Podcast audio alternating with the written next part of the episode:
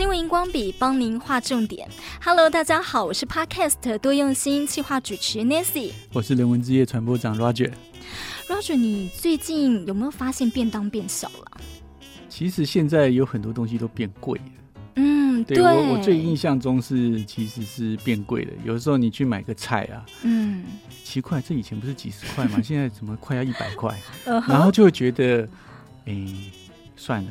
我们这个菜可能最近吃不起，我们吃别的好了。我家的那个便当店啊，是碗悄悄的变小了，所以内容物也就变小了。因为台湾现在也面临通货膨胀的问题哦。那受到了这个俄乌战争的影响，呃，其实全球都一样，都有这个通膨的压力。你知道吗？有个国家啊，甚至直接就宣告破产了，斯里兰卡。哦，这是最近应该是很重要的新闻。我想，那个 Nancy 是不是先把这个背景跟听众朋友讲一下？好，斯里兰卡呢，它是在五号的时候宣告破产的。呃，说国家的收入已经没有办法抵偿负债了，他们的负债高达哦超过五百亿的美元。哎，那么政府已经耗尽了用在进口必需品的外汇，因为他们大量的呃都是需要用进口的。那么全国就陷入了像是这个。基本燃料还有日用品都缺乏的状态。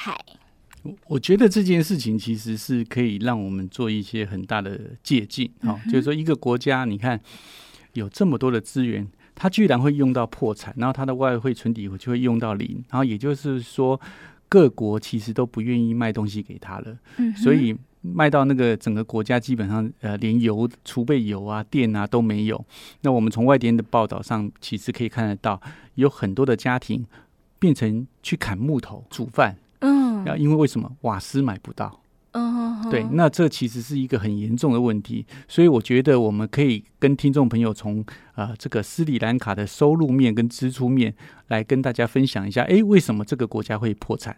好，因为斯里兰卡他们的收入其实常年是依赖旅游业，还有像出口茶叶这方面的农业特产。对，没错，这个国家基本上是靠旅游业，它占他们全国的收入的比重非常的高。那它的出口的其他的部分主要都是农产品，但是呃，农产品的收入有限。那因为斯里兰卡本身呢，呃，没有什么天然资源，所以它很多的东西都依靠依赖这个进口，包括燃料啊、啊天然气啊、石油啊、糖啊、谷物啊，甚至很多医疗的用品。所以呢，一般的情况下呢，其实它还可以保持着平衡。可是从这个二零一九年以来的哈，包括斯里兰卡本身有一些连环爆炸事件，治安不稳定，导致它的旅游业的冲击，再加上呢，那个是新冠疫情的这个来临，导致全球的这个旅游业下滑，所以它的收入就大为减少。好、那这样子本身就其实就已经入不敷出了啊、哦。可是呢，在疫情前呢，他们又做了很多的这个建重大的建设哈、哦。那他们跟中国呃合作呃盖的非常多的这样子，那这个这些建设大概花到几十亿美元。那那也就是说，当时在呃正常的情况下，他。把这个估算以后，可能是可以打平的。可是因为这个 COVID-19 的疫情以后，让他原来的这个收入呢，整个大幅下滑，所以他就开始越欠越多，越欠越多。再加上这个政府的这个领导力啊，或者是有些贪污这个腐败啊，所以他的这个年能不够好啊，所以呢，他就一直拖，一直拖。那个我们知道这种利率啊，就越滚越大，越滚越大，滚到最后，哎，他就无力偿还了。等到他的外汇呢，全部都耗尽以后，其实就没有国家愿意哎卖这些东西给他，才会导致现在的窘境。对，你刚刚讲到呃国家的这个政策哦，最近大家在报这个很大的新闻是他们的总统竟然不见了哎，然后总理也说呃辞职下台。那、呃、这其实，在民主国家应该是很合理的哈、哦，人民选你上来，然后你没有做好，你本来就要下台，嗯、你还在那边撑着那个位置呢。那其实我们常常讲哈、哦，食衣住行娱乐嘛哈，嗯、那百姓的基础生活就是从吃开始，嗯、你连吃都让他们没办法吃吃饱。对不对？更不要说后面的衣住行娱乐了。所以呢，他当然就造成了这个暴动。哦，对，他们的人民上街头去抗议，当然啦，就说你要负责任下台。但是你不见了，他们人民也希望你要负责任呐、啊。对，所以其实呃，我们在斯里兰卡之前，其实呃，在几年前，其实希腊也曾经破产过嘛。嗯。啊，那时候欧盟整个下去帮他，要政府提出一些改革的计划，嗯、去做一些调整，然后、嗯、呃。援助他一笔钱，让他慢慢慢慢重建再回来。那当然，我相信现在斯里兰卡宣布破产以后，他们也开始跟这个世界银行啊等等这些开始做一些协商，做一些讨论。不过，我觉得在这种状况出来的时候，其实最可怜的是百姓。有这个中央社，他们就有一个报道讲到说，呃，他们访问当地的台商，那台商说呢，哎，其实因为当地的人民的个性是蛮温和的，所以其实呃，并没有他们去抗议，但实际上暴动并不多。然后台商的部分，他们的状况也都生活还可以，但是老百姓啊，一一天三餐变成两餐。对，我，我从外电上面看到那个他去要去加油，他可以等十几个小时。二十几个小时，嗯哼，对，然后等于是整个都配给，所以整个生活都大乱。所以这个斯里兰卡破产虽然是一则新闻，可是其实辛苦的是这些百姓。我想 Nancy 也可以再补充一下，这次斯里兰卡国家的破产造成多少人的影响？嗯，从中央社的这个外电报道看到啊，说有超过六百万人在为他们的下一餐发愁，因为他们失去了粮食的保障。联合国六号引据了一份报告书呢，斯里兰卡的食品还有燃料价格飙涨，所以民生物资短缺。哇哦，他这个数据是说六百二十六万人已经不知道下一餐的着落在哪里了。那么他们的通货膨胀已经高达了百分之五十七点四，诶，相对于台湾现在是百分之三点多，差距很大。对，因为它还有币值的问题，因为大家对它不信任，所以它的通货膨胀，因为它币值贬值，所以这个相对会拉高。对，更重要其实是说，刚刚是讲说没有下一餐，对，就算有下一餐，其实也有变哦。所以这个报道上面有讲说，百分之六十一的斯里兰卡家庭呢，只能将就进餐，也就是说吃少一点，或者吃不营养的食物。那这些东西对成年人勉强还可以撑一下，可是对于孕妇跟胎儿，其实会有更高的风险。所以看起来是一个这个。国家破产的新闻，可是其实对于这个两千多万人的这个斯里兰卡，你看六百多万人就已经占掉四分之一强多，就也大，也就是说百分之十二十几到三十是没有下一餐，已经是贫穷线之下。嗯，那另外的百分之六七十是减少吃营养的东西，是不营养的东西，所以整个国家都很悲惨。国，我们在这边也是希望这个国际的货币组织跟其他的国家其实可以互相伸出援手去帮助他，也希望这两千多万人可以赶快的重新回到这个正常的生活。不过从这个新闻里面，其实影射回来其实是希望，诶，我们看一个国家，把它缩小变成一个个人，那我们每一个人怎么样养成？自己的这个储蓄的习惯，不要让自己的计划哦，这个赚多少花多少，这样子任何一个状况出来以后，其实都会造成自己很大的一个冲击。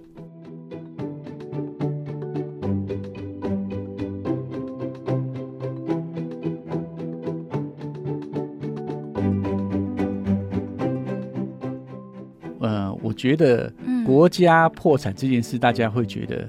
很夸张，对。对对对，可是它事实上就发生了。那它发生的状况，我相信也不是这个政府愿意发生的，可是就是他遇到了一些无常，就如同刚刚 Nancy 在跟大家介绍的，因为这个国家高度的依赖这个旅游业，嗯，可是因为这个 COVID-19 的这个疫情，导致全球的这个观光旅游业大为衰减，嗯，也就是它的收入大大会衰减。那我们回来讲到刚刚 Nancy 的开场，讲说这个东西变贵了，对。几年前流在年轻世代流行的一个叫月光族，嗯，那什么叫月光族？就是我已经把我的钱哈，每个月会准备赚的钱，都把它分配好了，嗯，所以我领了薪水以后到月底就光了。其实斯里兰卡也是一样，你看在疫情前的话，他可能算的是差不多，嗯，可是因为这个疫情无常的冲击以后，哎，发现糟糕，收入下跌了，嗯，他不是月光族了，他是举债度日了，哦，对，那。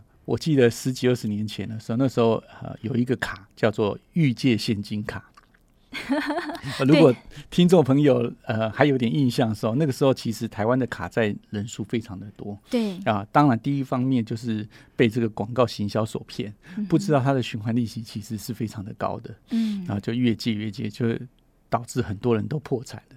那这种其实就是一个典型的，就是说入不敷出的状况。嗯、所以我们想说，借由这个斯里兰卡的。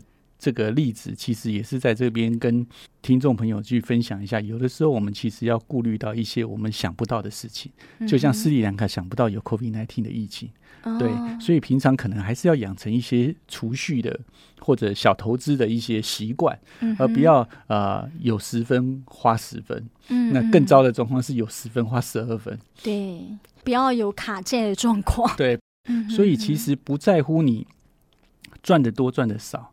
而是每一个人要有一个自觉，就是说，啊、呃，你有多少，其实你应该用多少就好。那你应该有留多少以备不时之需。然后我们常常有一句话，就是不知道这个啊、呃，明天先到还是无常先到。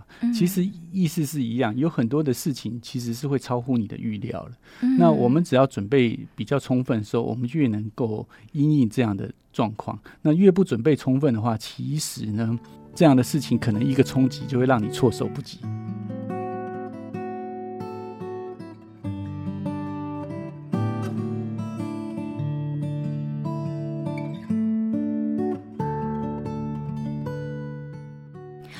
我想请问一下哦，破产啊，就说呃，因为我们都会看到，哎，有些公司宣告破产了，然后就是哎，后来就这个公司就没了嘛，对，那所以他就不用还钱了吗？哦，在法律上是这样子的，就是说，你看哈，我们有所谓的股份公司，嗯，有有限公司，嗯，那最常见的是股份有限公司，嗯，那有一种叫无限公司。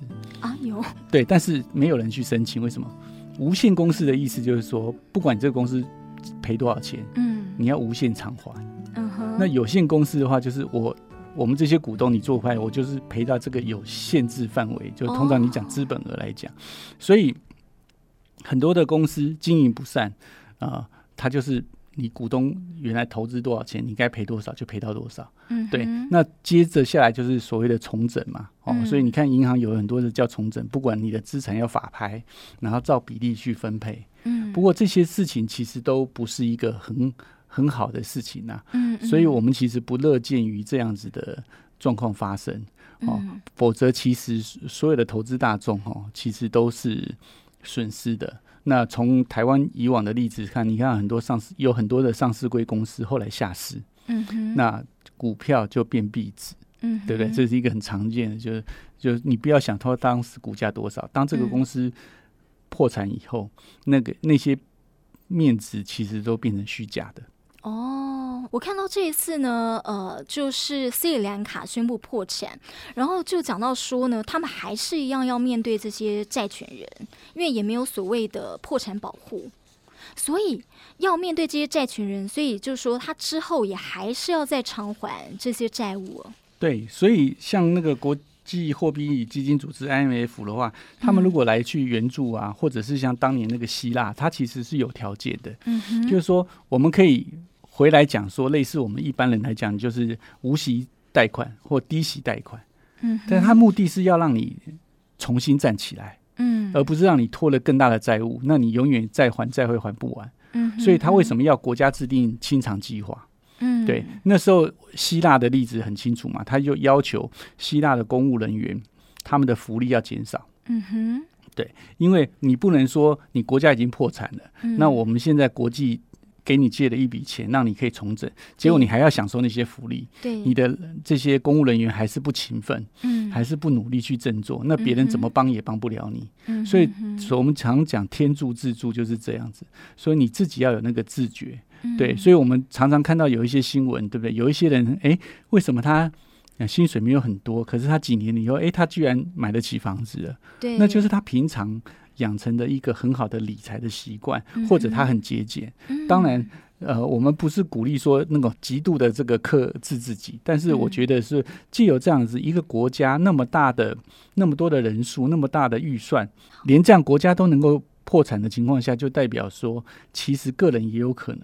所以，我们很多时候不要太认为我们会一帆风顺，嗯，哦，就像斯里兰卡没有料到这个 COVID-19，对，更何况我不要说斯里兰卡，全球可能都没有料到 COVID-19，而且会持续那么久，对，看起来我们现在好像是比较没有被影响那么大，其实全世界到现在 COVID-19 还是影响很多哈，最新的这个变种 BA 点四、BA 点五，其实我看最新的数字，它在欧洲。本来那个确诊人数，台湾有一阵子，前一阵子是在全世界排前一、前二名的，嗯，对。可是呢，这一两个礼拜，因为 BA 点四、BA 点五，我们又掉到大概第十几、二十名。嗯，那也就是说，不管是欧洲、美国，其实那个确诊数整个就上来了。嗯，对，而且它的传播力更强。哇，我们是只能期待说，我们很。尽量看能不能赶快度过这波疫情。可是呢，这样的事情，我们在两三年前，其实大家都以为我们很快就可以跟这个病毒和平共存了嘛？对，对，只是没有想到，你看，从最早的第一 COVID-19 到变成阿尔法。哦，病毒株，你看欧米克戎病毒株，嗯，然后现在 BA 点四、BA 点五，对，哦，对，一直在一直在演化，所以有的时候我们要敬畏天地啦，哦，不要认为人是好像万能的。以前我们在我小的时候，常常听到一句话叫“人定胜天”呐，哦，对对。那我们都你看设计了很多疫苗啊，我们可以克服这个克服那个。可是呢，当我们不珍惜的时候，哎，这个大自然一个反反扑，哦。嗯这样子，因为有时超出我们人的智慧，所以我觉得那个谦卑这件事情跟恭敬啊，其实是值得大家去思考的。就好像我们今天利用这个例子来跟大家分享说，诶，我们要考虑到无常，嗯，对，我们凡事要有准备，要留一点余力。好，不管这个余力将来用不用得上，但对自己通常都是好处，对不对？所以就像这个斯里兰卡一样，他把钱都算得刚刚好。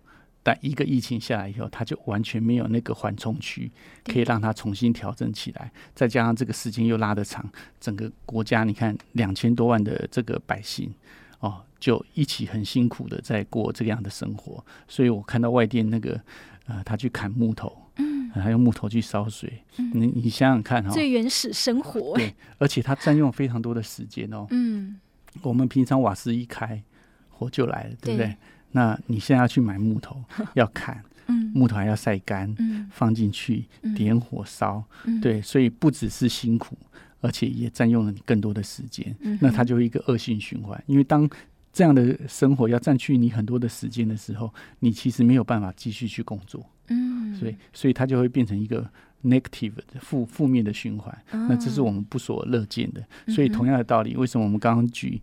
现金卡在二三十年前那个现金卡流行的时候，台湾有一堆人的卡债，那他就陷入一个恶性循环。嗯，我记得那个时候的调查，有很多人办 A 卡去养 B 卡。哦，对对对，对很多卡。对，然后 A 卡的利息在循环，B 卡利息又继续循环，嗯，然后就一直一直累积累积累积，到最后呢，他完全根本就无法。就破产，嗯，对不对？然后那时候金管会还有下令，就是银行跟很多去做协商，嗯，哦，在那一波上面，其实我觉得对于这个新闻来讲，我想跟大家分享，就是我们所有的做的事情都要量力而为，嗯，哦，不要好高骛远，也不要把它想得太一帆风顺，嗯，哦，这样子的话，我觉得每一个人生活，诶，其实会更安心，嗯。所以你讲到储蓄的重要，所以我们每个人都要未雨绸缪，因为不知道这个 COVID-19 到底它会持续到什么时候，也不知道俄乌战争要打到什么时候，所以这个通膨的影响呢，又会影响到什么时候？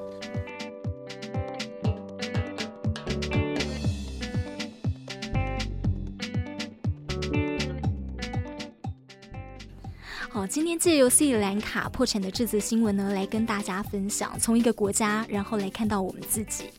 新闻荧光笔提供您观点思考，我们下回见喽，拜拜，拜拜。